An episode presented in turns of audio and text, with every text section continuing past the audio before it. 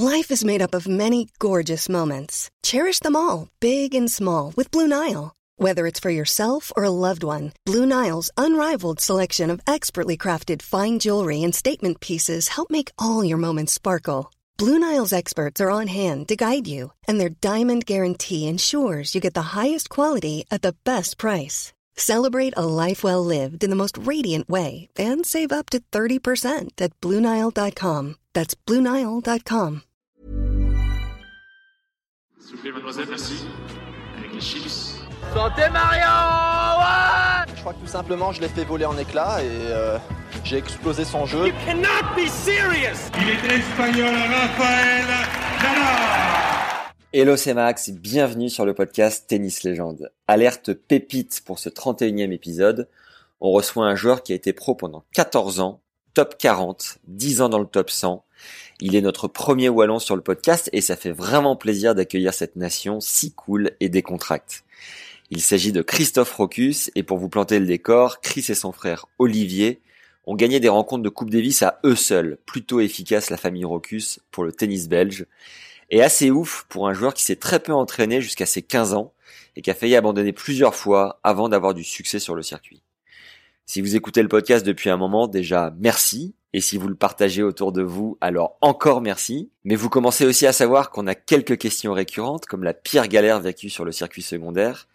Eh bien, celle de Christophe a failli lui être fatale, puisqu'il a tout simplement failli mourir en Amérique du Sud. On a évité le drame de très peu. Notre invité nous parle d'un joueur français avec beaucoup d'affection parce qu'il lui a plusieurs fois redonné l'envie de se battre et lui a donc servi de mentor sur le circuit. Cette interview est un condensé de franchise, de naturel et de punchline. Chris est un total outsider et il a réussi à faire mentir les dizaines de personnes qui lui ont dit qu'il n'y arriverait jamais. Un exemple de détermination, total respect. Amoureux du jeu en toucher, il nous fait vivre de l'intérieur un circuit avec beaucoup moins de paillettes que ce qu'on peut imaginer, mais non sans émotion. Chris remonte dans un temps où la Coupe Davis faisait rêver, où les meilleurs joueurs de chaque nation se battaient pour elle, et le public pouvait devenir totalement fou. On aborde ensuite le vaste sujet du mental dans le tennis. Cet épisode vous permettra peut-être de mieux comprendre comment lâcher prise sur le terrain et se redonner un coup de boost quand on sent que c'est nécessaire. On termine avec un sujet épineux, celui du dopage. Chris avait pas mal balancé à la fin de sa carrière. Aujourd'hui, il est plutôt détaché, mais vous le verrez pas dupe pour autant. Enfin, vous connaissez le rituel. Vie de famille, vision de la vie et même de l'amour. Je me suis régalé avec Chris et j'espère sincèrement qu'il en sera de même pour vous. Si c'est le cas, vous nous filez un vrai coup de pouce en nous mettant 5 étoiles et un avis sympa sur Apple Podcast.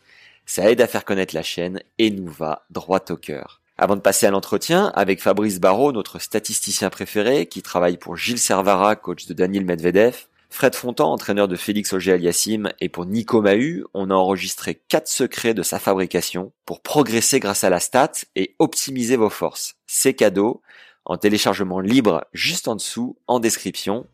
Fabrice a analysé plus d'un million de points, c'est du lourd et c'est gratuit. Place au 31e épisode avec Christophe Rocus. Bienvenue aux Belges et bonne écoute à tous.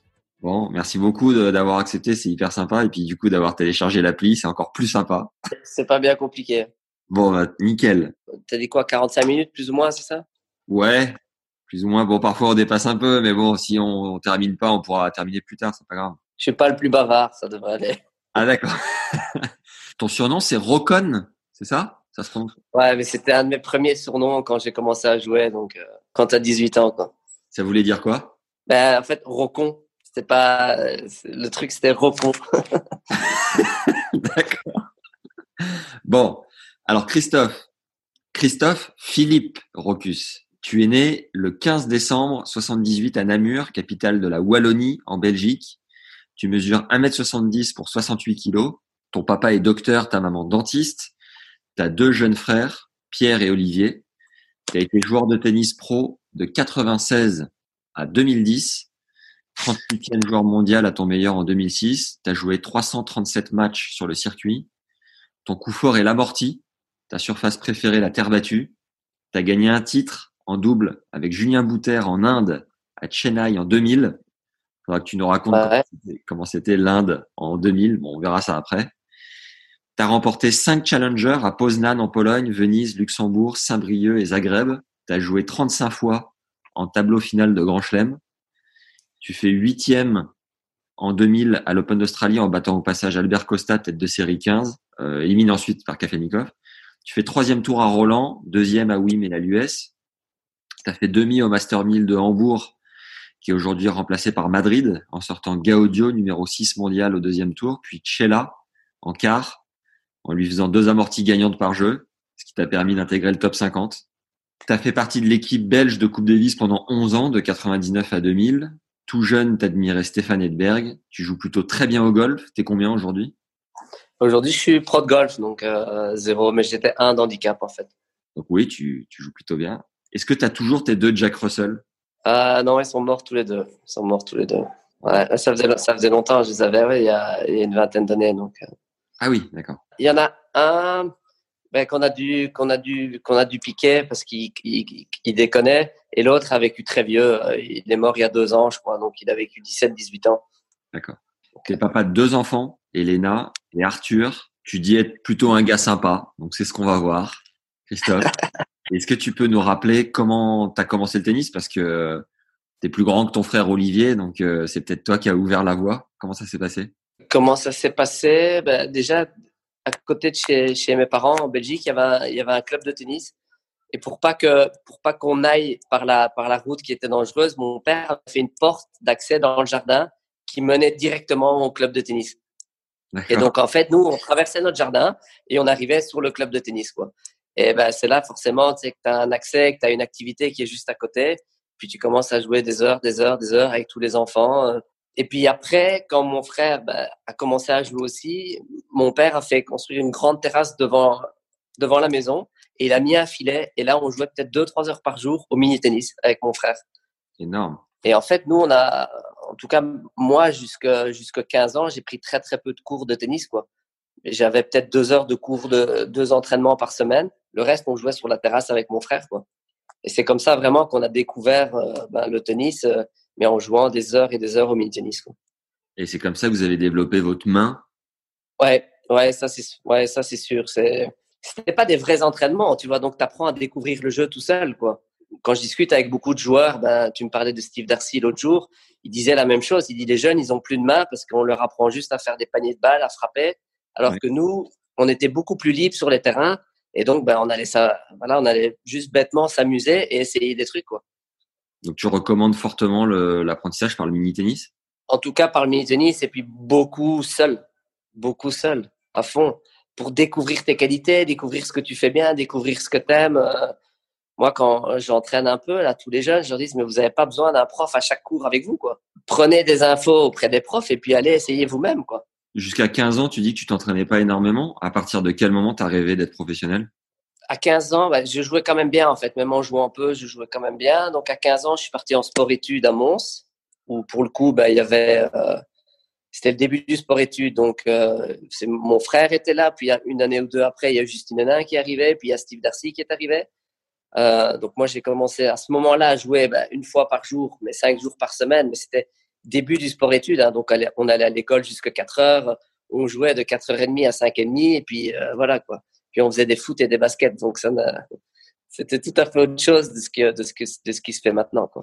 Tu as joué les juniors du coup? Enfin, Tu étais dans les meilleurs du pays et tu as enchaîné avec les juniors ou comment s'est passé ta ben, ben, Justement, très très peu de tournois internationaux. Quoi. Je faisais trois juniors par an. C'était lesquels? En, Angleterre, en Allemagne.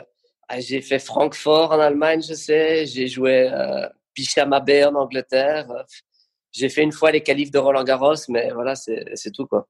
Enfin, quasi, quasi rien quoi. Pas de pas d'anecdote euh, à Roland avec euh, d'anciens champions, un truc comme ça, toujours chez les jeunes, hein, toujours chez les juniors? Euh, non non non, moi ça, ça faisait pas partie de mon monde. Moi, mon père m'avait dit, écoute, si tu veux jouer au tennis à 18 ans, tu peux, mais d'abord tu passes ton bac. Ouais. Et donc moi, c'était vraiment, voilà, j'étais dans mon sport-études, mais comme je dis, c'était plus des études et un peu de sport. Et moi, voilà, c'était mon truc. J'avais dans la tête, je finis ça et j'essaye de jouer le mieux possible. Et puis, je verrai bien, quoi. Même quand j'arrivais là, je me sentais même pas à l'aise. Enfin, j'avais même pas l'impression d'être, ni d'être à ma place, ni de savoir ce que c'était, quoi. Tu vas jouer, et puis voilà, et j'en faisais deux par an pendant deux, j'en ai fait trois par an pendant deux, ans, quoi. Donc, euh, rien du tout. T'as passé un bac quoi? En Belgique, c'est, c'est général, donc il n'y a pas de, j'avais pas d'option particulière, mais il y a un peu tout, quoi. Donc, j'ai appris, à l'école, on avait, enfin, plus langue alors, tu vois, parce que je parlais néerlandais et anglais déjà. Mais nous, c'est très, très général, quoi. C'est pas comme vous en France où il y a une spécificité. Nous, c'est l'idée d'avoir son diplôme pour pouvoir après aller faire n'importe quelle université, quoi. Ouais. Ton frère a, a combien de moins de toi? Mon frère a deux ans. Trois ans calendrier, lui il est né en 81, moi 78. Mais je suis né en décembre, il est né en janvier. Donc, euh... et, et, il t'a rapidement rattrapé en termes de niveau de jeu ou t'as jusqu'à quand tu as été devant? Écoute, j'ai été, non, pour le coup, devant. Euh, il était, en fait, vu qu'on y avait trois années en catégorie de jeunes, t'imagines, trois années d'âge d'écart, c'est colossal. Ouais. Donc, euh, lui était très fort très vite et moi, j'étais pas bon. Mais voilà, au niveau de jeu, j'ai voilà, j'étais meilleur que lui jusqu'au moment où moi j'avais 20, 21 et lui 18, 19, tu vois. Et puis à ce moment-là, quand il est arrivé sur le circuit, c'est là qu'il a commencé à mieux jouer que moi, quoi. Mais toute notre jeunesse, il n'a jamais forcément, ça, voilà, tu sais, deux, deux ans d'écart quand tu es jeune, c'est beaucoup, hein. Même s'il y en a un qui est moyennement bon et l'autre qui est bon, quoi, tu vois. Tu kiffais lui mettre des branlés à l'époque? Non, moi j'étais pas comme ça. C'était plus ma mère qui voulait de temps en temps qu'on joue au tennis un contre l'autre. Mais moi, moi, j'étais pas hyper compétiteur en fait euh, jeune. J'aimais bien le jeu, ouais. mais j'étais pas moi la compétition. Enfin, j'aimais avant tout le jeu avant la compétition. Alors que lui, il aimait la compétition plus que tout quoi. Et donc c'est moi, je perdais des matchs, euh, bah, je sortais en rigolant. Enfin, tu vois, c'était pas, euh, c'était vraiment le jeu ma priorité. Moi, c'était m'amuser, faire des coups. Euh. À partir de quel moment c'est devenu sérieux du coup? Bah, une fois que j'ai eu mon bac, mon père m'a dit, bah, à ce moment-là, il m'a dit, écoute, qu'est-ce que tu fais? Je dis, bah, je vais être professionnel. Elle m'a dit, bah, bonne chance. Et donc, euh, et donc voilà, il m'a pas donné un euro. Il m'a dit, bah, vas-y, t'es professionnel, débrouille-toi. Comment t'as fait? Et euh, bah, comment j'ai fait? À l'époque, on avait des petites aides de la fédération. Donc, j'avais une bourse de 5000 euros de la fédération. Ouais. Et puis, comme je jouais déjà pas si mal, tu vois, en, en Belgique, j'étais Serie A, donc l'équivalent quand même première série à 17 ans. Donc, j'avais fait un peu des tournois belges l'été, j'avais gagné un peu d'argent. Je faisais un peu d'interclub. Et donc, voilà, j'avais, j'en sais rien, enfin, je sais pas le montant que j'avais, mais j'avais peut-être 15 000 euros pour, des, pour démarrer, quoi. Et il m'a dit, ben, bonne chance. J'ai fait, OK, super. Et donc là, j'ai commencé avec mon sac à dos, partir tout, beaucoup tout seul. Euh, et là, ben, c'était, vraiment galère pendant des mois et des mois et des mois, quoi. Là, j'étais là, je me dis, ouais, je vais arrêter. Et puis, et puis, je sais pas, tu as, des concours de circonstances quand même comme ça.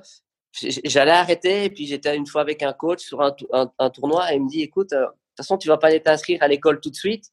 Essaie de plus trop réfléchir et joue. Et là, je me qualifie et je fais finale d'un Masters de satellite en Finlande où, Ouais. je, perds contre, où je perds contre JB Perlan. Et en fait, euh, et là, je me dis, oh oui, tout compte fait pas mal. Puis le mois d'après, je fais un satellite en Belgique. Je, je finis deuxième derrière Julien Bouter. Ok. Et en fait, euh, mon père m'avait dit après un an, tu dois, tu dois essayer d'être 400. Et en fait, j'avais rien fait en 10 mois. Et sur les deux derniers mois, je suis arrivé à 400, quoi. Un propre. Et donc après, ben, forcément, après un an, t'es 400, ben, ben, tu dis, ah, ben, je vais quand même continuer alors, tu vois. Puis mon père, il m'avait dit, l'année d'après, il faut que tu sois 200. Et l'année d'après, j'étais 202. et après, voilà. Puis après, ça se fait. Euh... Des fois, ça se fait relativement vite, même quand t'es pas si si fort au départ, en fait. Ton, ton Euh, premier point ATP, tu te souviens où c'était? Et comment? Mon premier point ATP, ouais, c'était au, au, au Portugal, un satellite au Portugal. J'avais pris 8, 8, 8 points ATP, j'avais pris sur mon premier satellite. Le premier, ça s'était encore plus ou moins bien passé. Puis après, pendant 6-7 mois, c'était juste euh, zéro. Quoi. Je faisais n'importe quoi. J'étais tout seul. Je me souviens d'un satellite. Moi, revers à deux mains. Et d'un satellite en Grèce où j'ai joué le Masters à une main tellement j'en avais plein le cul de jouer. Quoi. Ah je me suis dit, ouais, je vais changer des trucs. Donc, je faisais. Mais c'est dur. Tu as 18 ans, tu même pas un très bon joueur. Et tu es là, tu es, tout seul. Mais ce qui est génial, c'est que c'est tellement dur que tu apprends à savoir qui t'es. Tu apprends à savoir ce que tu veux. euh. En deux ans, tu montes deux centièmes mondial, c'est ça? Ouais. Est-ce que tu te souviens de ta pire galère en futur ou en challenger ou en satellite? Vraiment un truc euh, avec des conditions abominables? Ouais, bah, il y, a, y, a, y, a des, ouais, y a des galères de jeu, il y a des galères de tout. Quoi. Moi, je me souviens, on jouait en, en Grèce, il y avait des chaises d'arbitre qui s'envolaient, les balles, tu les mettais dans le coin, elles revenaient sur le terrain. Je me souviens de satellite où on dormait à 10 dans des dortoirs. On mangeait du poulet rôti tous les jours parce que bah, ça coûtait 3 euros euh, le plat, tu vois. Mais après, la pire, pire galère, ouais, ça, je m'en souviens parce que j'étais, euh, j'étais 120e mondial et il me restait une semaine de tournoi pour, euh, pour être tableau à l'Open d'Australie. Et là, je me dis, OK, bah, essaye quand même d'aller chercher les points, il n'y avait pas de tournoi en Europe. Donc, je pars à Caracas, au Venezuela. Et tu vois, il fallait juste que je fasse quart de finale pour avoir une chance d'être tableau en Australie. Donc, je me dis, OK, je prends cette chance-là. Et Caracas, c'est une des villes les plus dangereuses du monde, tu vois. Ouais. Et, euh, et là, j'arrive, pas. C'était, t'imagines, c'était il y a, il y a 25 ans. Donc, l'organisation, c'était pas ce que c'est maintenant, quand même, quoi. Et j'arrive, et là, bah, je prends un taxi parce qu'il y avait personne du tournoi. Et là, je me fais, on me met un flingue sur la, sur la tempe et tout. Et là, j'ai vraiment cru que j'allais mourir quand on m'avait expliqué des histoires avec l'Amérique du Sud. Et donc, euh, et donc là, enfin voilà, on pique tout, euh, mon argent, mes, une partie de mes affaires. Euh. Tes raquettes, tout? Non, juste tout ce qui avait de la valeur, montre, argent, euh, lecteur DVD, un ordinateur que j'avais, enfin tu vois, tous les trucs euh, qui avaient de la valeur. Et puis on me dépose à, à un mètre de mon hôtel, dans la rue comme ça. Et ils me disent, euh, si tu dis, va trouver la police, on me tue, quoi. Et moi, je me souviens très bien, ce match-là que j'ai joué au premier tour, je pleurais sur le terrain et je me vis, je me vis, je me voyais avec, tu vois, un style jouer avec un gilet, avec un gilet pare-balles, quoi. Et, et là, ben, forcément, tu vois, ben, je peux pas jouer, tu vois, je suis en pleurs, j'ai juste envie de rentrer chez moi. Ouais. Et, euh, et donc là, j'abandonne. C'est ce qui est extraordinaire, c'est que j'abandonne. Et là, la TP me met une amende parce que j'abandonne sans raison. oh la vache. J'abandonne sans raison, soi-disant pour eux. Il n'y a pas de raison médicale, je n'avais pas fait venir. Je dis, et je leur explique l'histoire. Hein. Ils disent, ouais, mais bon, euh, on peut rien faire. Et là, j'ai vraiment, là, j'ai vraiment gueulé. Et, euh, et ils ont réussi à me mettre dans le, pre, dans le premier vol pour rentrer parce que tu vois, c'était, aussi l'époque où même les tickets d'avion, c'était pas comme maintenant, quoi. Tu n'avais pas toutes les destinations, tous les vols que tu voulais, quoi. Hmm. Bon, après, il y avait un deuxième tournoi, je devais aller au Mexique. Et là, j'ai réussi, voilà, deux jours après, dans l'avion. Et je me souviens quand je suis arrivé à, à l'aéroport euh, à Amsterdam, j'étais là, je dis, oh putain. Et tellement, juste, tu vois, heureux d'être en vie. Et c'est pour ça que depuis, moi, je me tracasse, en gros, jamais de grand chose parce que, parce que voilà, quand tu as des expériences comme ça, tu sais que, voilà, ça, ça te marque quand même toute ta vie, quoi. T'as mis du temps à t'en remettre ou t'as as réussi à faire le, à aller de l'avant, quoi? tu mets quand même un peu de temps. Bon, après, justement, on en revient à, aux autres trucs. Et si j'explique, enfin, tu vois, enfin, je veux bien expliquer maintenant avant que tu poses des questions, en fait, si tu veux. Mais, ouais. euh, donc, en fait, c'était style euh, ben, fin novembre. Ouais, c'est ça, fin novembre. Puis je rentre. Donc, je te dis, j'étais 120 et c'est là que j'ai été jouer Chenaille en double avec Julien Bouter. Ouais. Et moi, Julien, en fait, je le connaissais. On a commencé le circuit ensemble. Il avait fait des études avant, mais on avait commencé des satellites ensemble et lui, il était vraiment bon et moi, j'étais un peu moins fort que lui, mais tu vois, on s'entendait bien. Puis on arrive là, il me dit, tu veux qu'on joue le double ensemble? Ah, Je dis, bah oui, avec plaisir. Tu sais, lui, il jouait vraiment bien déjà à ce moment-là. Et en fait, euh, moi, ce jour-là, je suis, enfin, pendant toute la semaine-là, je suis mais malade, mais comme un chien. Je suis antibiotique, je saigne du nez en jouant. Et le mec, en fait, il a gagné le tournoi tout seul. Moi, j'ai juste mis quelques retours dans le terrain. Incroyable. Et donc, en fait, et donc, en fait c'est lui qui m'a fait gagner ça, quoi. Et donc, euh, et lui, en plus, non seulement j'ai gagné le, truc, le double avec lui, mais en plus, il, enfin, il y a toujours des trucs que je retiendrai toujours qui m'a expliqué dans la gestion ben, euh, de, de, ta carrière, de ton argent et tout. Et ben, je te jure, c'est vraiment lui qui m'a appris énormément, quoi. C'était quoi ses conseils à Julien? Ben, C'était surtout, fais attention, c'est important ce que tu gagnes, mais surtout, c'est important comment tu le gères. Ça, c'était son premier truc. Et puis, deuxièmement, il m'a dit, Chris, si tu veux faire un truc sûr, et qui te rendra libre plus tard et tranquille, tu fais d'immobilier. Et donc, dès que j'ai commencé à gagner de l'argent, je me suis investi dans l'immobilier, quoi. Et ce qui me permet aujourd'hui, ben voilà, de pas de moins me tracasser, quoi. Ouais, ouais, mais c'est un type, c'est un type euh, hyper intelligent, quoi. Hein. Et, euh, et, donc, il m'a fait gagner le double, il m'a donné des conseils. Puis je me souviens encore, on, on, on volait ensemble pour aller euh, pour aller en Australie. Et moi, mais j'étais mal, mais horrible. Mais c'était l'époque, tu vois, donc où je joue Chenaille, j'arrive en Australie, mais je dois monter sur le terrain pour aller faire les qualifs vu que j'étais 120e mondial.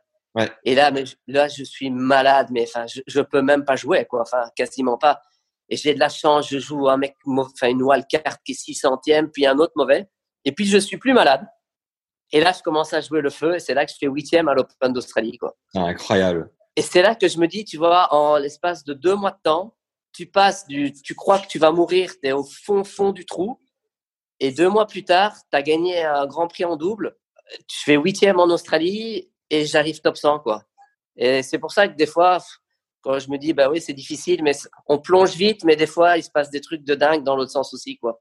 Ouais. Donc, euh, c'est toujours de rester positif et voilà, de voir où, voir où tu peux aller. Mais ce qui est incroyable, c'est que c'est cette partie-là de ma carrière qui me laisse le plus de traces, en fait. C'est vraiment ce passage-là, quoi. Donc, c'est ce, ce huitième qui, évidemment, te fait rentrer dans le top 100, c'est ça? Ouais. C'est ton premier gros chèque aussi encaissé sur le circuit? Ouais. Bah, à l'époque, on gagnait pas grand-chose. Hein.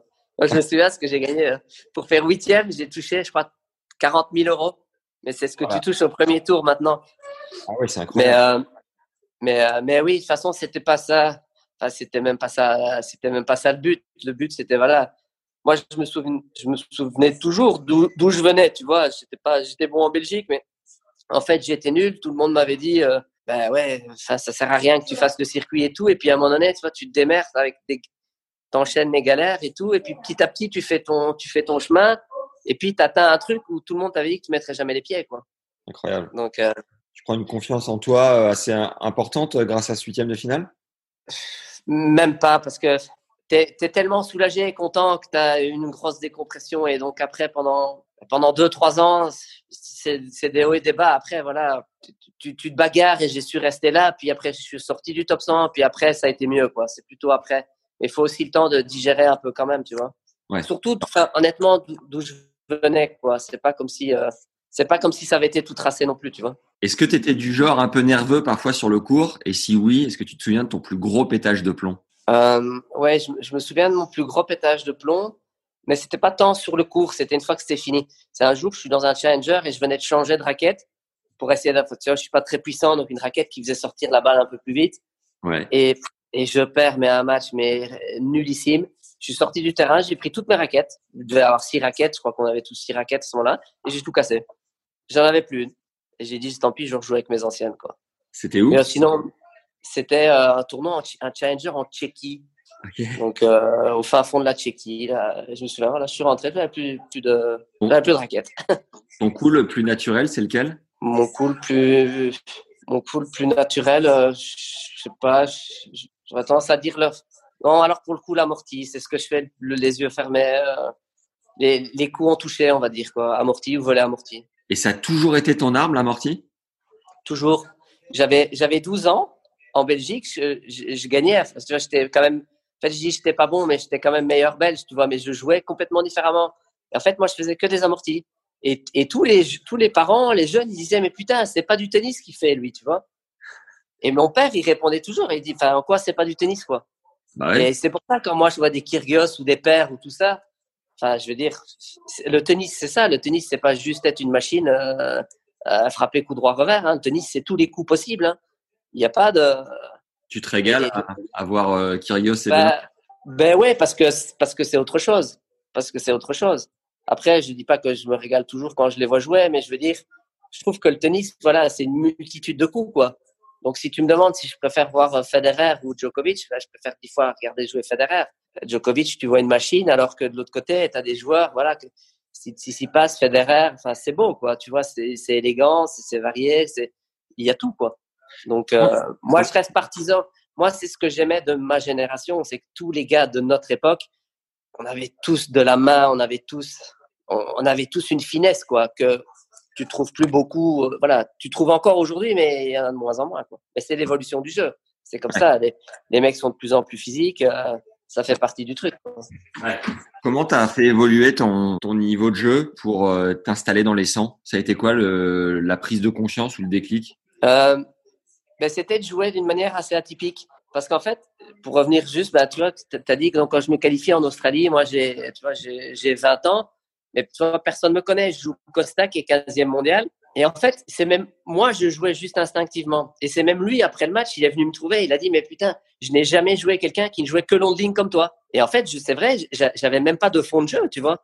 Je jouais juste instinctivement, mais on va dire un peu plus, pas, pas, pas, pas, avec le même jeu, mais comme un, comme un père ou un Kyrgios, tu fais des coups, mais en fait, ça veut dire que les autres, ils peuvent jamais se régler non plus sur ton jeu.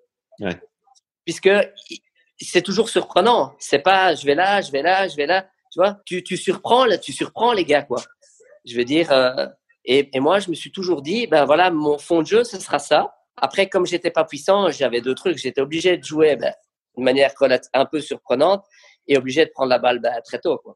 Je Mm. pouvais pas commencer à, à me mettre derrière et à, à, courir, à essayer juste de tenir la balle parce qu'en plus, j'avais non, j'avais pas le physique et j'avais pas le mental non plus pour me battre. Euh, tu vois, juste surtout, moi, j'avais besoin de, de créativité, j'avais besoin. moi, tu vois, j'étais la génération de, de Grosjean, tu vois. Ouais. Et euh, ben, les premiers satellites, je les ai faits. Ben voilà, Grosjean, il était là, c'est lui qui le gagne et tout. Et ben, je regardais aussi comment lui jouait parce que lui, il était fort, tu vois. Lui, on voyait qu'il allait être très fort. Et tu vois, je me suis plus inspiré un peu de, de gars comme ça, quoi. Seb, est-ce que ta taille, ça te posait problème mentalement? Tu disais, putain, les mecs sont tous euh, bon, moins grands qu'aujourd'hui, mais quand même. Est-ce que t'en souffrais ou tu l'assumais pleinement? Ah non, non, non, non, parce que quand t'es petit, t'es petit depuis que t'es tout petit. c'est complètement con, mais, mais c'est ça. Et donc, en fait, euh, plus tu grandis, moins, euh, moins ça te fait quelque chose, quoi. Moi, ça te fait quelque chose. Là, je regardais une interview de Schwarzman qui disait, il expliquait par où il est passé, ce qu'on lui disait et où il est aujourd'hui. Ben, sa taille, il s'en fout d'être petit maintenant, tu vois. Et c'est exactement ça. Après, c'est sûr c'est sûr que c'était dur, mais de l'autre côté, ça, ça te forge une intelligence de jeu, euh, ça te forge un caractère. Et ça, voilà, j'aurais fait, j'aurais fait 1m90, j'aurais pas eu besoin de ça. Et, euh, j'aurais pas eu la réflexion que j'ai aujourd'hui et, et j'aurais pas analysé le jeu comme je l'ai analysé, quoi. Donc, euh, et puis de toute façon, il faut même pas se poser la question. On est comme on est. Le grand, lourd, puissant, ben, il va jouer avec ses armes. Le petit, il va jouer avec ses armes. Le moyen, ben, il a peut-être un peu plus de possibilités pour avoir, pour faire un peu tout. Mais voilà, la, clé, c'est de chacun jouer juste avec ce qu'il a, quoi. Si tu veux être fort, euh, c'est le premier truc, hein. Qu'est-ce que tu penses de Diego Schwartzman, du coup? C'est monstrueux ce qu'il fait. Ah ben moi j'adore. Enfin voilà, c'est. Mais j'adore parce que c'est parce que c'est un tennis positif, c'est c'est créatif à mort, c'est un des mecs les plus adroits du circuit. Enfin, c'est c'est juste dingue ce qu'il fait quoi. Ouais. C'est c'est juste complètement dingue. Surtout vraiment à l'époque où là il joue que des monstres quoi. Parce qu'à la limite, tu vois, à nous à notre époque avec euh, Grosjean, Clément, tout ça, tu avais des monstres, mais tu vois, les, les Moya, les Marat Safin, tu vois, il n'y avait pas que ça, quoi. Tandis que maintenant, je veux dire, euh, des Marat Safin, enfin, l'équivalent de ça, il n'y a plus que ça, quoi. Et là, tu te dis. Euh... Par contre, l'autre côté, la chance, c'est que nous, à notre époque, on était tous un peu à. Donc, tu vois, tu jouais un mec qui jouait en finesse et tout. Tout le monde s'est débrouillé. Maintenant, tu as un mec qui a un jeu un peu atypique. On va dire un Benoît Père, quand il fait une amortie, presque contre tous les joueurs, il gagne les points. Tu vois? Parce que c'est le plus adroit dans ce secteur-là. Moi, je me souviens, la dernière année où j'ai joué, j'ai joué trois fois Benoît, ben, tu gagnais plus de points que lui sur ses amortis, tu vois? Et le tennis a un peu changé. Donc, il y a quand même encore un créneau pour ces gars, un peu style Schwarzman, qui jouent hyper intelligemment, vif, parce que beaucoup sont relativement, euh, tu vois, un peu plus maladroits que par le passé, quoi. Tu l'as battu, Benoît? Donc, il y a encore. Euh, ouais, on faisait toujours des matchs de dingue, mais ouais, ouais. Mais il, il devenait fou, hein. Moi, il me faisait rire. Même si sur le terrain, des fois, il exagérait c'est vrai, en dehors, c'est vraiment pas un mauvais gars, quoi. Et voilà. Mais oui, tu savais qu'il pouvait péter les plombs, tu savais qu'il pouvait être scandaleux. C'est, on, leur demande, voilà, les gens, des fois, ils se rendent pas compte de la difficulté de ce sport, quoi. On est tout seul à se battre, on passe par 10 000 émotions, il faut se bouger tous les jours. Moi, j'aime pas comparer, mais tu vois, le joueur de foot, une fois qu'il, fois qu'il est fort, il est fort. Il a signé son contrat, même s'il est blessé, il joue un peu, il est bon, quoi. Le joueur de tennis, jour après jour, il doit recommencer. Il doit recommencer. Et s'il n'a pas envie, il sera nul. Si demain Nadal, il n'a pas envie, il sera nul.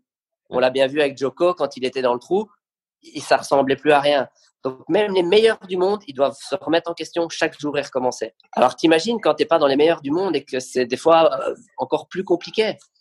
Je veux dire, moi je suis, moi je suis beaucoup plus intransigeant, euh, indulgent avec ces gars-là parce que quand tu sais ce qu'il faut pour arriver là, c'est vraiment chaud quoi. Hmm. C'est vraiment chaud. Euh, à quel moment ton frère est arrivé? Toi, tu avais quel âge? Et euh, est-ce qu'il te sollicitait pas mal pour euh, prendre des conseils sur la, tu vois, l'évolution de sa carrière, quoi? Alors, le truc que j'ai fait par rapport à mon frère et Steve Darcy, c'est que en fait, bon, moi j'étais top 100, mais je m'entraînais avec eux, tu vois? Moi j'étais, j'avais, j'avais 20 ans, et mon frère avait peut-être 18. Steve, il avait 16. Et en fait, je jouais pas beaucoup mieux qu'eux à l'entraînement, quoi. Et en fait, tous les deux, c'est en jouant avec moi qu'ils se sont dit, mais merde, si lui, il est top 100, nous aussi, on va être top 100, quoi. Et, euh, et c'est ça que je trouvais ça génial. Et c'est vrai que je, je, disais à Steve, je disais, mais enfin, te tracasse pas. Enfin, si toi, t'es pas top 100, euh, je veux dire, il me mettait des branlés à l'entraînement, il n'y avait aucune raison, quoi, tu vois. Ouais. Et, euh, et donc, voilà, donc c'est en s'entraînant ensemble qu'eux ont vraiment, voilà, ils ont, ils se sont dit, parce qu'à l'époque, en Belgique, il n'y avait pas, en tout cas en Wallonie, il y avait eu presque personne. Hein. D'accord. Il y avait eu Boileau dans les années 60-70, mais après, il n'y avait rien eu, quoi. Donc, j'étais presque un des premiers à, arriver top 100 en Wallonie, tu vois. Un pionnier. Et donc, euh, et donc on n'avait pas de point de repère. Et donc, le seul, quelque part, le seul point de repère qu'ils avaient, c'était ben, c'est lui. Ah ben, il est top 100 en jouant que comme ça. Et donc, ça leur a donné confiance. Quoi. Olivier, quand il était sur les euh, satellites futurs, il t'appelait un peu pour euh, chercher euh, du réconfort de temps en temps? Non, parce que mon frère, comme il était meilleur, il était beaucoup plus, était beaucoup plus encadré, tu vois. Moi, je t'ai dit, j'avais une petite bourse et de temps en temps, j'avais une semaine un coach, mais mon frère, il avait un coach avec lui tout le temps et tout était payé et tout, donc il était beaucoup plus encadré. Et lui, il a eu du mal, euh, mon frère, il a eu du mal, il a eu du mal quatre mois, quoi. Et puis, dans la même année, et ça, c'est rarissime aussi, il a gagné Futur, Challenger, Grand Prix. Donc, il a commencé l'année probablement 800 et il a fini l'année top 1, quoi.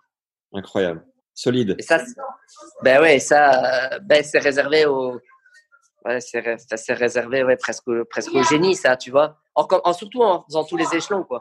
Après, voilà, mon frère, il est, c'est hyper fort, mais là, pour le coup, sa taille a quand même, ben, ça a développé plein de qualités, mais voilà, il aurait fait quelques centimètres de plus, il aurait été encore probablement beaucoup plus fort, mais voilà, c'est comme ça, c'est, on change pas, quoi. Mais là, 1m66, c'était petit quand même, tu vois, donc. Euh... Dis-moi, comment c'était d'aller en Inde fin des années 90, début euh, 2000 quand on sait le, même aujourd'hui, si on va en Inde, on trouve ça très pauvre? Attends, attends une seconde. Elena, Elena, il y a quelqu'un qui a sonné en bas? C'est le facteur? C'est le facteur? Vas-y. Allez, un de vous deux, s'il vous plaît. Je suis occupé. Merci. Aujourd'hui, si on va en Inde, on trouve ça très pauvre. Alors, dans les années 2000, comment c'était euh, à cette époque-là? Ben, c'était, c'était irréel. Mais je pense que c'est pas plus irréel que maintenant, en fait. Parce que déjà pour nous, l'organisation du tournoi, l'hôtel et tout, c'était c'était en fait vraiment magnifique et tu n'avais pas l'impression. Par contre, c'est quand on allait se balader qu'on disait mais c'est enfin on n'avait jamais vu ça. Tu vois des gens qui meurent dans la rue, tu vois des vaches dans les maisons. Euh, donc c'était. Euh... Il demande euh, alors si tu, vas, si tu vas bouger l'auto. Ouais, donc euh, tu me disais l'Inde, c'était la folie à cette époque-là, mais pas ouais. jusqu'aujourd'hui.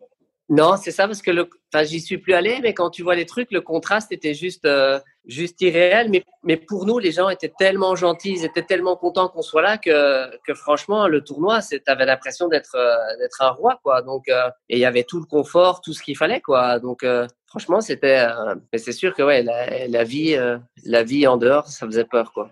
Est-ce que tu prenais le temps de visiter un peu les environs des tournois quand tu avais le temps? Bon, forcément, on sait pas être des vrais touristes. Mais euh, voilà, comme tu disais, comme tu dis, moi par exemple, ce que j'adorais, c'était aller me balader dans les villes. Donc j'allais marcher des heures et des heures. Ça, j'aimais bien. Euh, après, si vraiment il y avait des trucs à voir, j'allais. Et puis l'autre moyen de découvrir, c'est que souvent, s'il y avait moyen de jouer au golf, j'allais jouer au golf. Donc ça te permet de voir d'autres endroits. Mais oui, ça ne pouvait. Enfin, j'allais pas aller dans une belle ville pour pas aller voir la ville. Tu vois, c'est. Enfin, non, je faisais pas quoi. À quel moment tu as eu ton premier sponsor et est-ce que tu as eu un agent par la suite? Non, j'ai jamais eu d'agent et le premier sponsor que j'ai eu euh, où il me payait, euh, c'est quand je suis arrivé top 100. J'ai eu Takini, j'ai eu Dunlop à ce moment-là. Mais voilà, enfin, tu vois, les, sponsors pour des joueurs euh, comme, comme moi, euh, ça veut dire que ça représente, ça représente rien, quoi. C'est quelques milliers d'euros par an. Mais j'ai jamais eu d'agent, non, parce que parce que, un, si je devais négocier des interclubs ou, ou, des primes sur certains tournois et tout ça, ben, je le faisais moi-même. Et puis, deux, l'agent, voilà, il n'aurait pas eu grand-chose à gagner non plus. Ouais. Euh, parce que c'est ça, quand on parle de tout ce milieu-là, on parle ou des superstars ou des gens très, très particuliers qui font vendre, mais sinon, tous les autres, euh, tu demandes à un Tchèque qui est 60e mondial, euh, enfin, il va te dire, bah, ouais, enfin, qu'est-ce que je ferais avec un agent, tu vois? Lucas Louis, par exemple? Ouais, euh, mais voilà, c'est voilà, c'est ça. Donc tu vois, pour pour plein de gars, euh, de toute façon, on on peut pas compter là-dessus, tu vois. On peut juste compter sur l'argent qu'on va gagner en gagnant des matchs, c'est tout. Hein.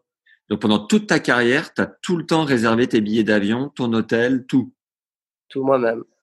Mais moi, j'aimais bien. Moi, ça faisait partie du truc. Que, tu sais, il y a plein de joueurs. Enfin, si je compare un peu avec mon frère, tu vois, il a toujours eu un entraîneur ou la Fédé qui réservait pour lui euh, les hôtels, les trucs. Moi, c'est moi qui envoyais des emails pour mes pick-up, euh, euh, qui réservait mes avions. Enfin, j'aimais même bien ça. Ça prenait un peu de temps. Et puis, ça permet de, de voir un peu ton, ton métier autrement, quoi. Et puis, c'est pas si dur, franchement. c'est des emails, quelques coups de fil. Enfin, à l'époque, c'était beaucoup avec les emails. Donc, mais moi, j'aime, moi, j'aimais bien parce que c'est long, sinon, tu vois. Si c'est juste taper deux, trois heures sur ta balle et faire tes étirements et faire ton kiné, les journées, elles sont longues, quoi. Est-ce que tu étais du genre à lire entre deux ou comment tu t'occupais, toi? Non, je, lisais pas beaucoup. Euh, non, non, ça, ça, ça vraiment pas. Donc moi, j'ai, joué énormément au backgammon. Moi, j'ai joué des, des milliards d'heures de, backgammon.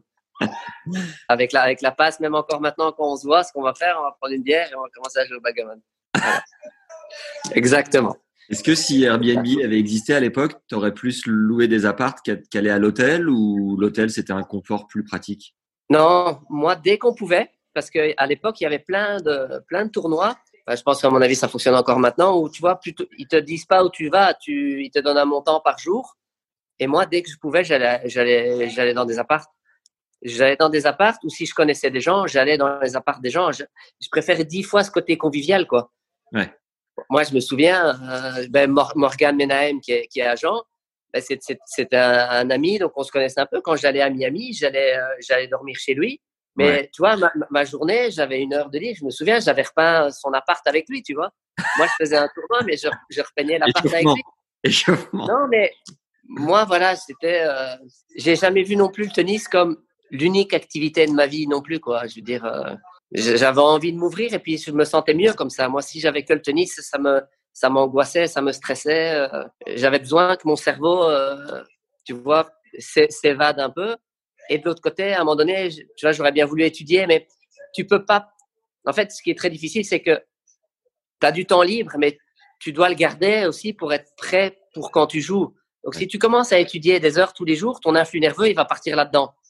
Et alors, tu l'as plus quand tu joues. Et c'est pour ça que les joueurs de tennis, bah, qu'est-ce qu'ils font énormément? Tout le monde fait énormément de siestes, tout le monde se repose beaucoup, tout le monde dort beaucoup, parce que c'est indispensable. Je veux dire, tous les jours, on recommence. Euh, et donc, commencer à se dire, ouais, je vais vraiment étudier des cursus ou tout ça à côté, c'est pas si évident. Est-ce que tu as joué ton frère en simple sur le circuit? Ouais, on s'est joué, euh, on s'est joué deux fois seulement, c'est pas beaucoup. Et on s'est joué une fois, une, fois à Wimbledon, mais il a gagné les deux fois. On s'est joué une fois à Palerme en demi-finale. Ouais. C'est le premier Grand Prix qui gagne, c'était le premier Grand Prix qui jouait. Et puis on s'est joué une fois au premier tour à Wimbledon. T'arrivais à faire la part des choses un peu? Moins que lui. Moins que lui. Mais je t'ai dit, lui, c'était plus. Euh, lui, c'était vraiment plus un compétiteur et moi, plus un joueur. Mais il fallait que ça compte. C'est-à-dire que moi, je jouais pour jouer. Tu vois, si je joue au backgammon avec la passe, on va pas jouer comme ça, quoi. Je veux dire, forcément, on va jouer des sous, on va jouer quelque chose pour mettre un peu d'enjeu. Mais c'est avant tout jouer, quoi. Moi, c'est jouer. Et mon frère, c'était voilà, c'était mon frère, c'était gagner quoi. Donc, euh, comment, tu, voilà. comment tu le voyais sur le circuit? Tu l'admirais un peu ou ça restait ton frère et pas de Non, j'ai mes parents quand j'étais jeune nous ont toujours, enfin surtout ma mère nous a toujours beaucoup comparé, donc elle mettait une forme de, une forme, tu vois, de, de tension entre nous. Ouais. qu'on n'a qu'on jamais eu parce que moi j'ai toujours fait la part des choses. Je me suis toujours dit voilà il est plus fort que moi, mais moi je vais faire ma vie mais ça a créé l'autre truc. Donc, j'ai jamais été envieux, jaloux, ni d'agressivité par rapport à lui. Mais ça, ça a créé par moments aussi une forme de, de distance quand même, tu vois. Okay. J'étais pas toujours là pour lui non plus parce que c'était ma vie, c'était à moi aussi, tu vois. Au même titre que j'étais pas jaloux, que j'avais rien envers lui, que j'étais super content qu'il réussisse. Ben, des fois, je, voilà, je prenais mes distances et je m'occupais juste de moi aussi, quoi. Parce que c'est ça aussi une des difficultés de ce sport, c'est qu'en fait, euh, à l'arrivée, on est tout seul, hein, donc euh, on a beau faire copain-copain, je veux dire, euh, c'est comique là, on voit tous les Nadal, euh, Federer qui discutent entre eux et tout. Je suis pas sûr qu'ils l'aient fait des milliards de fois non plus, tu vois. Je, pense pas qu'ils aient fait beaucoup de restos ensemble, quoi. Ouais. Voilà, c'est la difficulté, mais je trouve que justement chez, chez les hommes, en tout cas, c'est vachement bien parce que tu as quand même des gens avec qui tu es proche, mais tout en gardant ce côté individualiste, un peu égoïste parce qu'il faut, tu dois t'occuper de toi, pas de l'autre. Mais je trouve que ça, ça tourne bien et, euh, et que globalement, moi, on dit toujours sur le circuit, il y a plein, plein, de, plein de sales gars et tout. Bah, non, moi, j'ai, honnêtement, sur euh, 10 ans dans le top 100, jouer tous les plus gros tournois, j'ai vu peu de, j'ai vu peu d'incidents. Si, il y a des mecs pas trop aimés, mais l'ambiance générale a toujours été euh, relativement cool. C'était lesquels, les gars un peu en marge à ton époque? Bah, les, gars, les, les, gars qui, les gars qui étaient détestés, c'était un peu, un peu, bah, un peu les Berdic, Stepanek, euh, l'Autrichien Kollerer. Euh, voilà, c'était les quelques gars qui se mettaient beaucoup de monde à dos quand même. Quoi, mais, euh, Est-ce que tu peux nous raconter ta première sélection en Coupe Davis que tu as ressenti euh, Écoute, j'étais, j'étais un peu sur le cul, je dois dire, parce que j'avais 19 ans. Et ma première sélection, c'est on jouait la, la Suisse avec Marc Rosset et Federer. Mais ouais, moi, j'avais 19, donc Federer, il avait 17, 17 peut-être 18. Et, euh, et moi, j'arrive là de nulle part. Et j'étais, je sais pas, j'étais peut-être 150 mondial. Donc moi, dans mon équipe, il y avait euh, Van Gars, Mali, c'est eux qui jouent le simple. Et puis moi, je jouais, jouais le double avec Philippe de Wulf. Ouais. Et Philippe de Wulf, tu vois, dans ma tête, euh, c'était un grand joueur, tu vois. Et moi, je me souviens, j'avais 19 ans et c'est moi qui ai dû mener tout le double, qui ai dû euh, le pousser tout le double, quoi. Arrête de pleurer, allez, on y va. Et moi, je suis là, premier joueur, pr- première fois dans l'équipe, et c'est moi qui dois pousser le gars, quoi. Et là, tu te dis, tiens, il y a quelque chose, euh, quelque chose d'étonnant, quoi. Vous aviez fait Mais quoi bon, on avait, on avait battu la Suisse. On avait battu la Suisse, et, euh, et après, on avait joué la France en demi-finale à Pau. C'était quelle équipe à cette époque-là? La France, c'était Pioline Santoro sur. Je me demande s'il n'y avait pas deux lettres. Et puis, quatrième, je ne sais plus. Et tu c'était Pioline Santoro qui était. ben, Pioline était 4-5e mondial, tu vois. Pioline Santoro, c'était une des meilleures équipes au monde du double. Donc, euh, non, c'était. Mais, mais pour le coup, tu vois, quand tu arrives dans un truc, en fait, tu es tellement euh, insouciant, tu sais pas quoi, tu vois. Donc, tu, tu te laisses porter, tu te laisses vivre, c'est, c'est gay, quoi. Parce que tu vois, on dit souvent, avec le temps, l'expérience aide beaucoup. Et moi, en fait, je trouve que ce qui aide le plus, c'est l'insouciance. Et je trouve que c'est pour ça qu'on voit plein de jeunes à 18, 19 ans qui jouent très bien. Et puis à 22 ans, tu dis, mais ils sont partis où? Ben non, ils ont juste perdu leur insouciance. Ils se mettent à réfléchir et à rien à faire. Une fois que tu réfléchis plus. Euh... Mais si tu regardes Federer sur les dernières années, il a quand même raté des opportunités d'être, tu vois, de gagner Wim ou tout ça, qu'il n'aurait pas raté avant. Je veux dire, Avant, tu lui laissais deux balles de match sur son service, même contre Djoko euh, sur gazon. euh, jamais il les perdait, tu vois. Mais là, il même lui, tu vois, avec son expérience, ouais, mais c'est un grand chelem de plus, j'aurais plus beaucoup d'opportunités. Et ça joue dans ta tête, quoi. Alors que l'insouciance, c'est fabuleux. Tu penses à rien, quoi. Tu joues, tu es là, et, et, comme par hasard, tout se met euh, naturellement, spontanément. Quel kiff.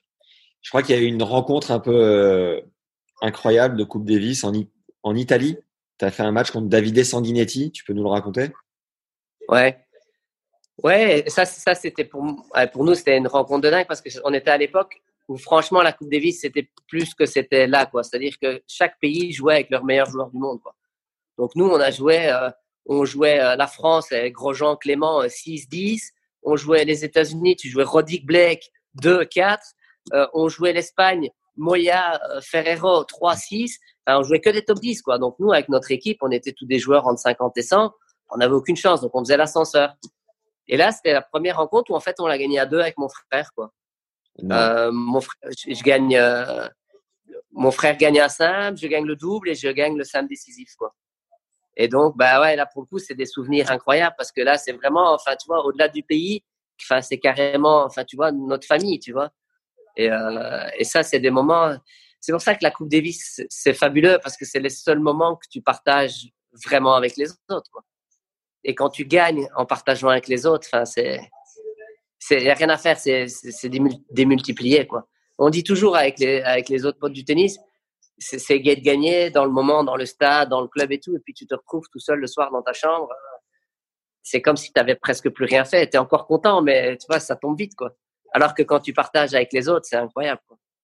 Sanguinetti, le, le c'est quoi 4-7, 5-7 Ouais, c'est 5-7, mais là, tu vois, c'est des erreurs de, je me souviens encore, je mène 2-7-0, euh, j'ai balle de match et, et, là, je veux faire des beaux points pour finir et puis je me retrouve à gagner 10-8 au cinquième, quoi.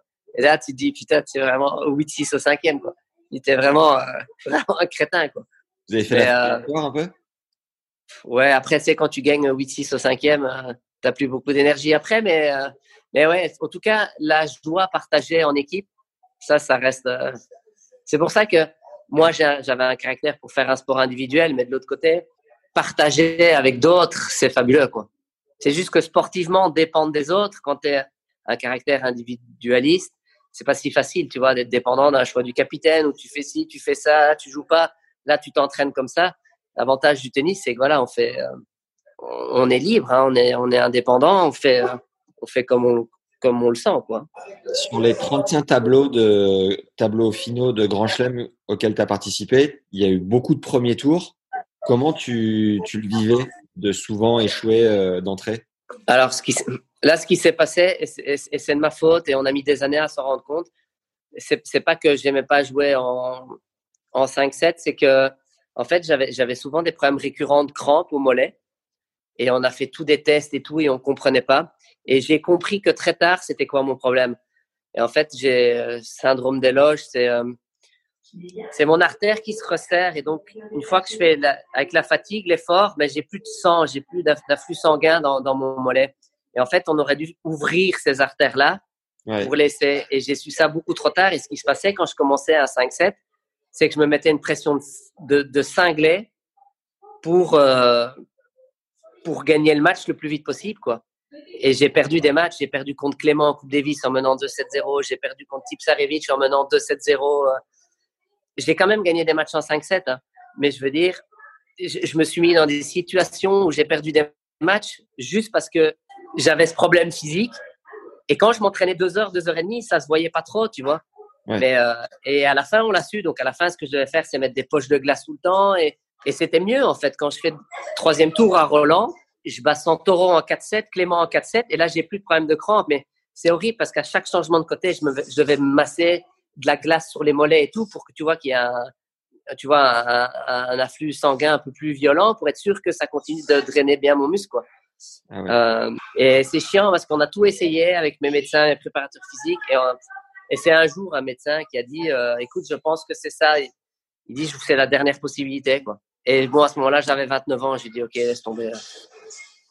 Et, et c'est chiant parce qu'en fait, euh, l'avantage du, du 5-7, d'autre côté, c'est que tu peux retrouver dans certains moments ton insouciance quand tu as la fatigue et tout. Quoi. Ouais. Et j'ai gagné quelques matchs en 5-7. J'ai battu Johansson en étant mené 2-7-0 à Roland.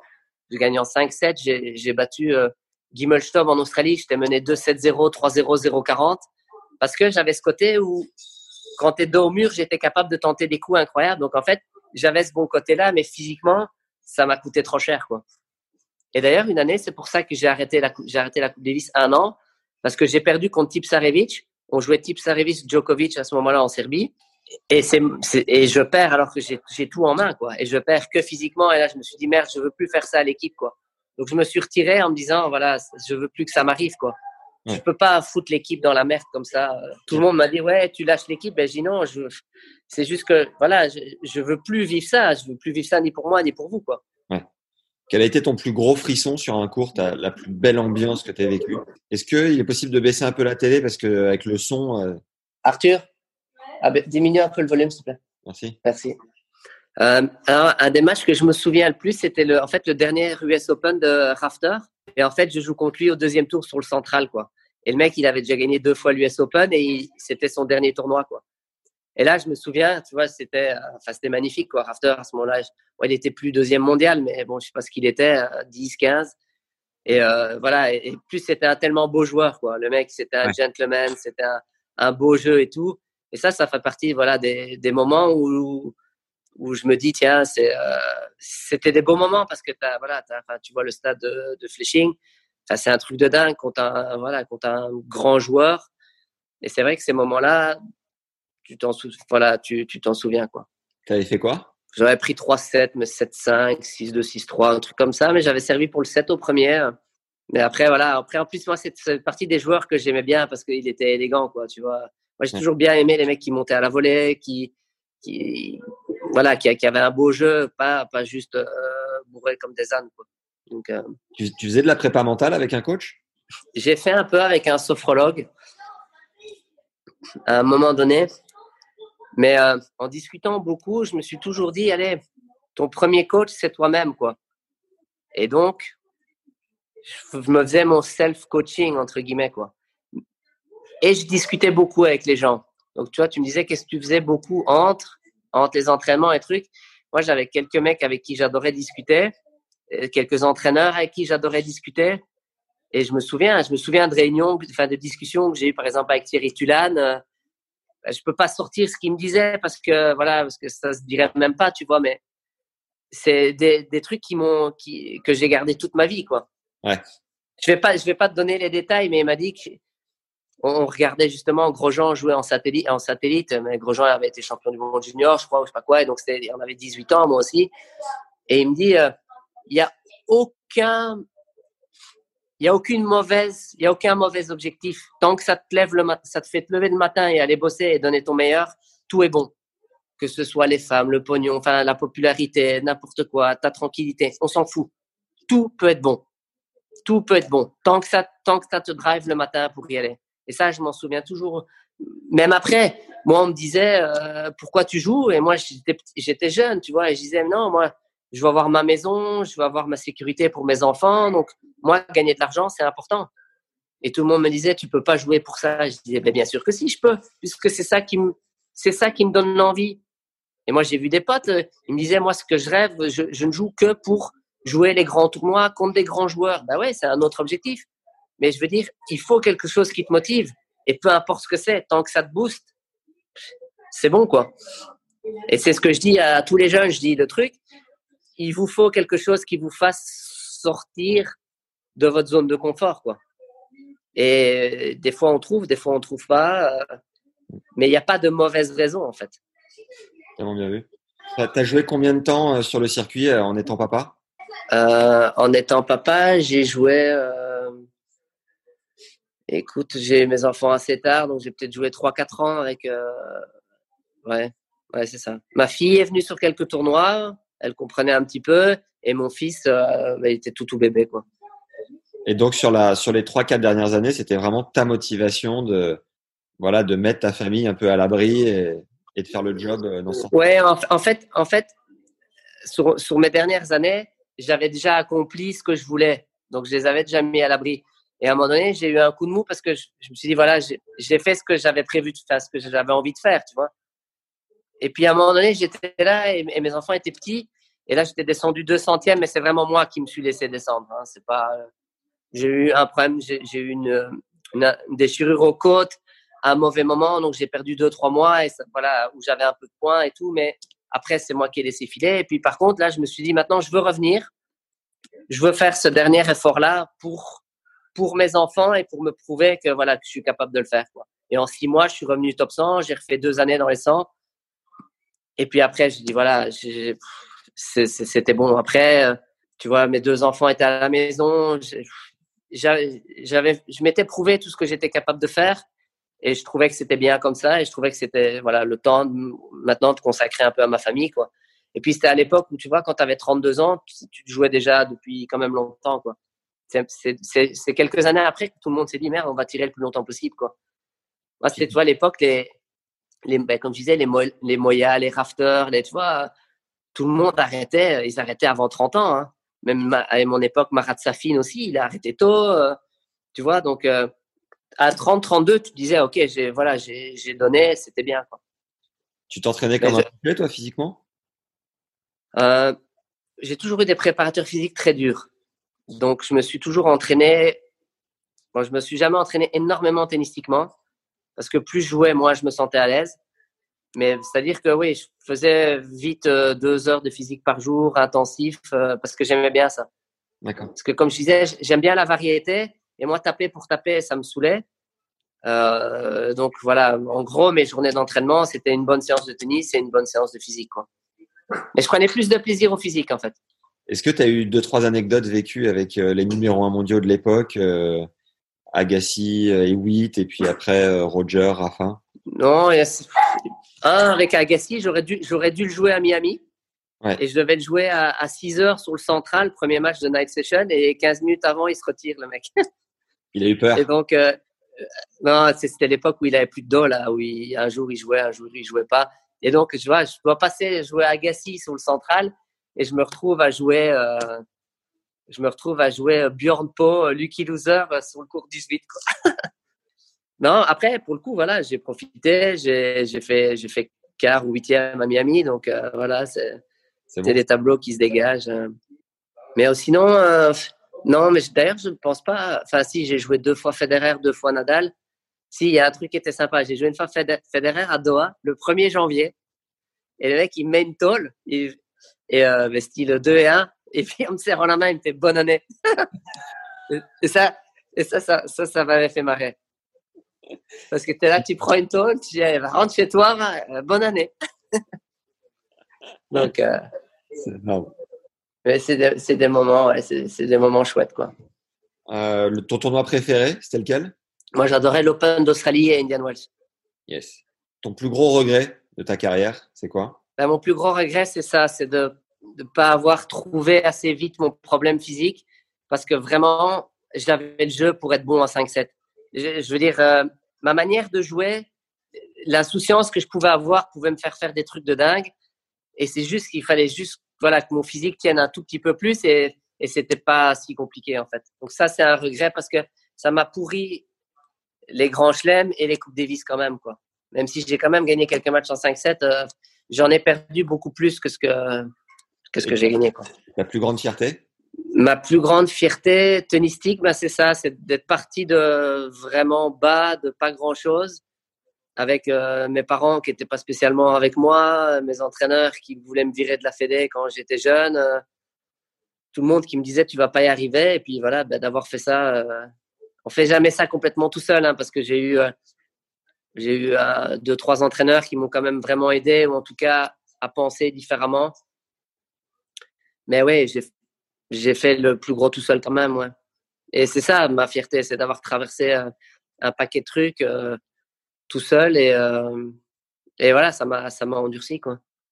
Est-ce que tu as gardé une ou deux tenues Sergio Tacchini un peu mythiques Non, rien. Je suis zéro souvenir. J'ai pas gardé un trophée dans ma maison. J'ai pas, j'ai, j'ai pas un trophée. J'ai pas une médaille. J'ai pas une tenue. J'ai rien. Je, je vis pas du tout dans le passé, moi. Et c'est pour ça que le jour où j'ai arrêté, tout le monde dit c'est dur. Et je vois plein de gens qui ont dur. Ben moi non, je suis passé à autre chose. Ma vie de famille. Euh, d'autres objectifs, d'autres envies, euh, d'autres occupations. Euh. Et voilà, je suis très content de ce que j'ai fait. C'est dans le fond de ma tête, mais voilà, je, ne vis pas avec ça, quoi. Tu avais fait un peu scandale euh, quand tu étais entré dans le top 100 en 2000 en disant que il y avait beaucoup de joueurs dopés et tu n'avais pas totalement tort. Certains que, auxquels tu pensais se sont fait contrôler positifs. Et tu avais dit que ton frère et toi, vous aviez toujours refusé de prendre des hormones de croissance alors que vous auriez pu mesurer 4 cm de plus et, et viser euh, bah, et est-ce que ta vision des choses a évolué sur ce sujet? Euh, elle, n'a a pas changé, mais sauf que maintenant je m'exprime plus, tu vois, parce que ça sert à rien. J'ai eu trop d'emmerdes, même avec Nadal à un moment donné. Apparemment, il n'était pas loin de vouloir faire des procès à tous ceux qui, tu vois, qui diffamaient un peu. Et, et donc, voilà, j'ai eu suffisamment d'emmerdes. Donc, pareil, avec des potes, je vais en discuter, mais sinon, je, mais oui, foncièrement. Euh, mais foncièrement, c'est foncièrement c'est pas grave. Enfin, ce que je dis moi, que, que les mecs se dopent ou se dopent pas. Enfin, on, va voir du spectacle, on, va voir un, grand spectacle. Moi, si je vais voir un concert, je me fous que Mick Jagger il a pris 3 grammes de coke avant de monter sur scène. Tu vois, enfin, c'est pas ça l'important. Ce qui compte, c'est le, le spectacle. Le seul truc qui me dérange, c'est voilà, c'est vouloir faire croire que tout est tout beau, tout propre. Euh, c'est plus ouais c'est plus ça qui me dérange. C'est plus un système qui veut faire croire euh, qu'il est tout beau tout propre et qu'il fait tout comme il faut. Ça j'aime pas quoi. Après moi que les gens se dopent se dopent pas. Je veux voir du spectacle. Si je vois du spectacle je suis content quoi. Yes. Quand tu as arrêté ta carrière tu recherchais une vie de monsieur tout le monde pour euh, prendre le temps d'emmener tes enfants à l'école d'être tranquille. Est-ce que tu l'as trouvé ça facilement? Ouais, je l'ai trouvé hyper facilement, sauf qu'après, ben, tu te retrouves dans d'autres problèmes de monsieur et madame tout le monde. Et donc, euh, ben, tant, que tu, tant que tu voyages, que tu n'es pas beaucoup là et que tu es un peu connu et que tu gagnes bien ta vie, ben, voilà, avec ta femme, ça se passe bien. Et puis, le jour où tu es là et que tu es un peu monsieur et madame tout le monde, euh, ben, voilà, donc ça, ben, oui, ça, en fait, ça a fait foirer ma vie de famille. Donc, tu vois, je me suis séparé pas très longtemps après, euh, style deux ans après ou quelque chose comme ça. Okay. Mais, mais de nouveau, c'est la vie, quoi. C'est comme ça. C'est pas. Mais voilà, il y a, je suis très content de ma vie normale. Mais de l'autre côté, voilà, si j'avais su que j'allais me séparer et que j'allais de toute façon voir mes enfants que la moitié du temps et tout ça, ah oui, j'aurais peut-être, j'aurais peut-être joué un peu plus, mais tu sais pas, tu crois faire des, tu crois, tu prends des, des, décisions et tu fais des choix à certains moments, tu penses que c'est les bons et puis à l'arrivée, ben, tu te dis si j'avais su, mais bon, les six, ça sert à rien, on, ne le sait pas à l'avance.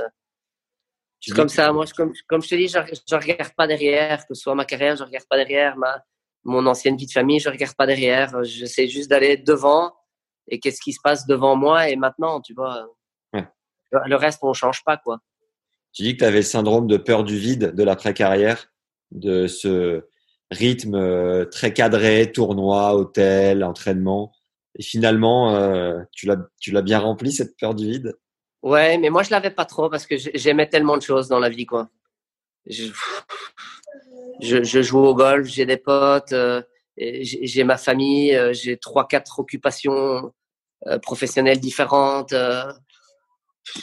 non, j'ai pas de vide. Le, le, vide que tous les joueurs, que beaucoup de joueurs ont, c'est qu'ils sont partis dans une direction, leur, leur, leur, leur tennis full, et puis tu t'ouvres pas au reste, quoi moi, je suis toujours sorti, je suis toujours allé en vacances, j'ai toujours eu des potes. Euh, je m'intéresse à l'immobilier, je m'intéresse à l'économie, je, je, prends du temps pour mes enfants. Enfin, tu vois, les journées passent relativement vite une fois que tu as plein de trucs qui, qui t'intéressent, quoi. C'est quoi tes et, et, que, et, que, tu travailles, quoi. Ouais. Ben là, je suis pro de golf, donc je donne cours de golf et je joue aussi pour moi un peu des tournois, tout ça. Euh, je développe des clubs de paddle. Okay. Donc là, j'ai trois clubs de paddle en Belgique avec, avec un associé, mais bon. Mes enfants jouent au tennis, donc euh, je donne aussi encore cours de tennis. Avec Julien Bouter, bah, ce qu'il m'a dit de faire, ben voilà, donc j'ai toujours pas mal d'appart à, à régler, à gérer. Donc, bah, c'est des bêtises, mais s'il faut repeindre un appart, c'est moi qui vais leur peindre, tu vois. Mon père est bricoleur, il m'aide sur tout ce qui est technique, mais voilà, si je dois démonter des cuisines, péter des murs et tout, c'est moi qui fais, quoi. Mais toi, tout ça, moi, me dérange absolument pas, quoi. Je, ce que je, tout, je pars du principe que tout ce que je sais faire moi-même, euh, ça, ça me va, quoi. Tes enfants ont une bonne main au tennis? Euh, ouais, bon, ma fille, ma fille joue comme une fille, donc, euh, mais ça va. Et mon fils, il joue comme moi, quoi. Il joue comme moi, mais il est, je suis pas sûr qu'il aime plus que ça. Mais je lui dis, je lui dis, amuse-toi, on s'en fout, tu verras bien.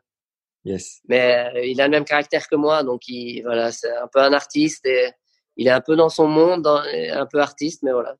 Mais tant, tant, tant qu'il s'amuse, moi, je, leur dis, moi, c'est votre vie, vous faites ce que vous voulez. Mais ils aiment bien. Ils ont essayé plein de sports. Euh, ils ont essayé le foot, l'équitation, euh, hockey, tout.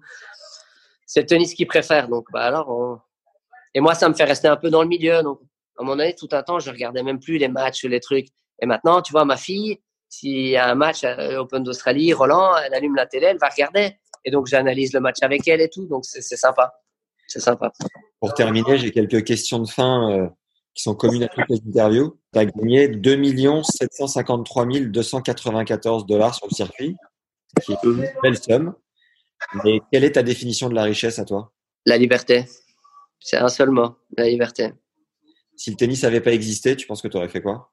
Quand je réfléchissais à ce que je voulais faire, euh, j'aimais bien l'économie et le droit. Et puis après, avec le recul, je me suis dit, en fait, je pense que j'étais fait pour faire un sport.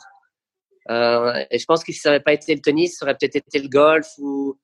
Et, en discutant avec d'autres sportifs de haut niveau, ils disent, ils disent un peu comme moi aussi, ils disent en fait, quand tu as une qualité dans un sport, en fait, elle, pourrait s'appliquer à d'autres sports. Et donc, c'est juste que le tennis, c'est le sport vers lequel je suis allé. Mais je pense que voilà, je, je, pense que mes qualités en tant que joueur de tennis, si j'avais joué au golf, je, je, les aurais mises là, tu vois. Et je pense que j'aurais pu faire une carrière en golf.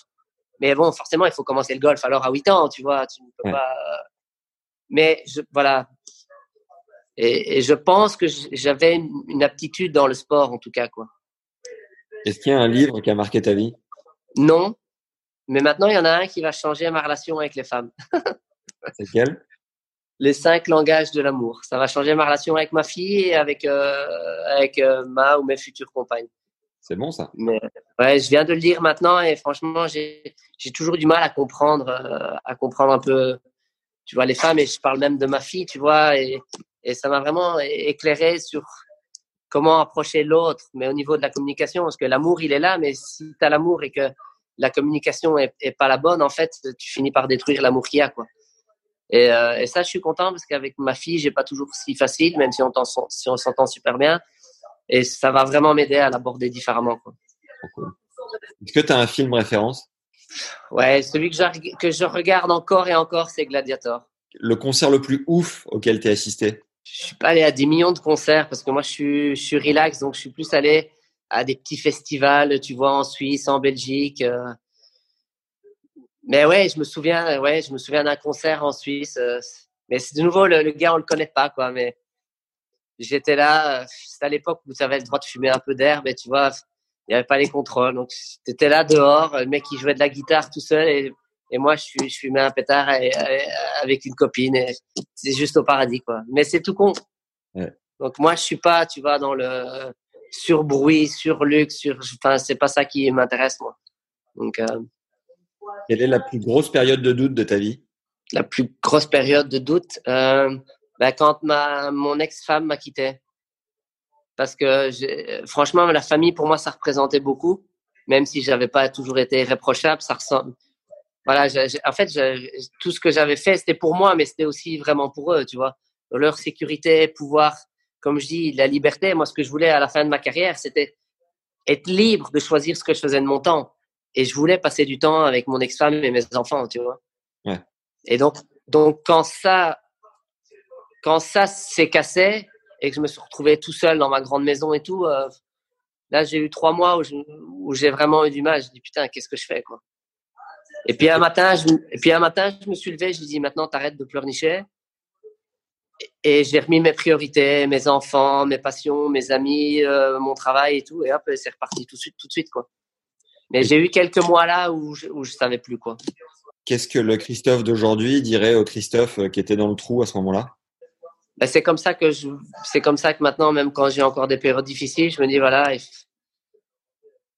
si tu si es patient, courageux et positif, euh, tu t'en sors toujours. Hein.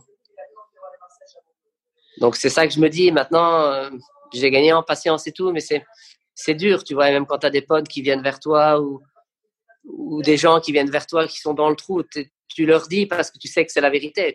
C'est la vérité. Franchement, tu t'accroches, tu es positif et tu es patient et tu te bats, ça va aller mieux. Mais c'est dur parce que des fois, ça dure trois mois, six mois, un an, deux ans. Et on, a, tous des galères, tu vois. Donc, euh, mais pourtant, c'est le seul conseil que j'ai à donner et c'est comme ça que je m'auto-coach aussi, tu vois. Est-ce qu'il y a une personne que tu nous recommandes d'avoir sur ce podcast et que tu pourrais nous aider à, convaincre? Euh, Moi, il y a un gars que je trouve génial et je sais pas si vous l'avez déjà interviewé, mais je le connais depuis qu'il est tout petit. C'est Stad Wawrinka. Lui, il vient vraiment de.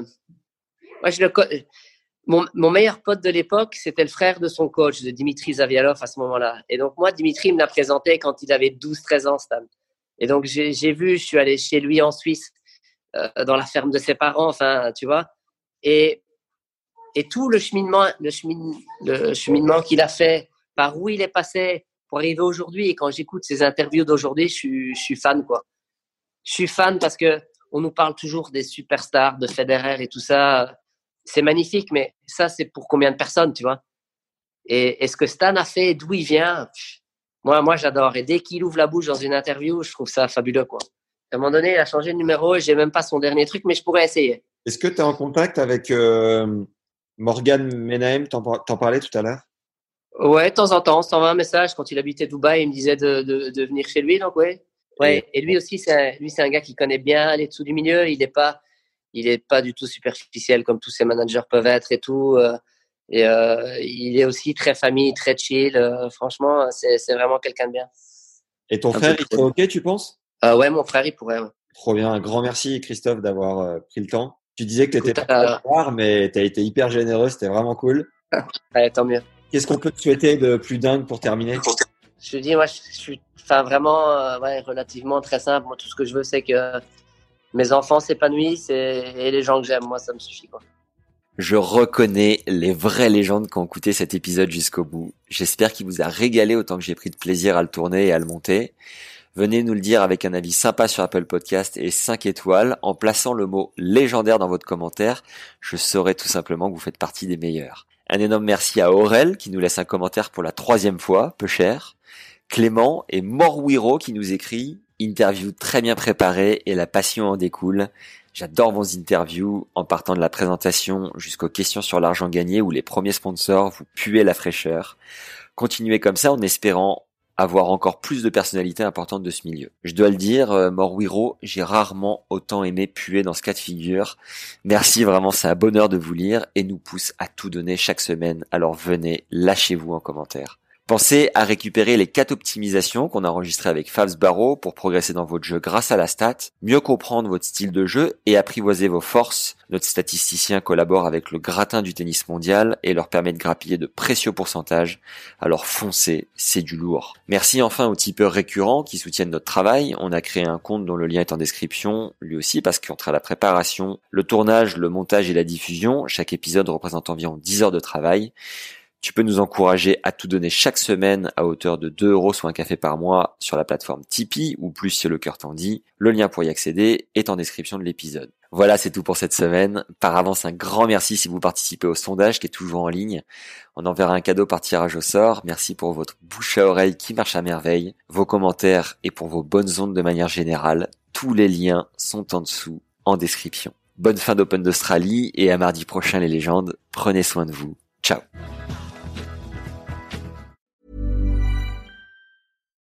Botox Cosmetic, out of botulinum toxin A, FDA approved for over 20 years. So, talk to your specialist to see if Botox Cosmetic is right for you.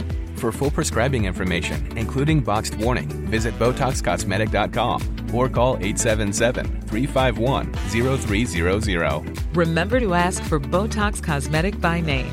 To see for yourself and learn more, visit BotoxCosmetic.com. That's BotoxCosmetic.com.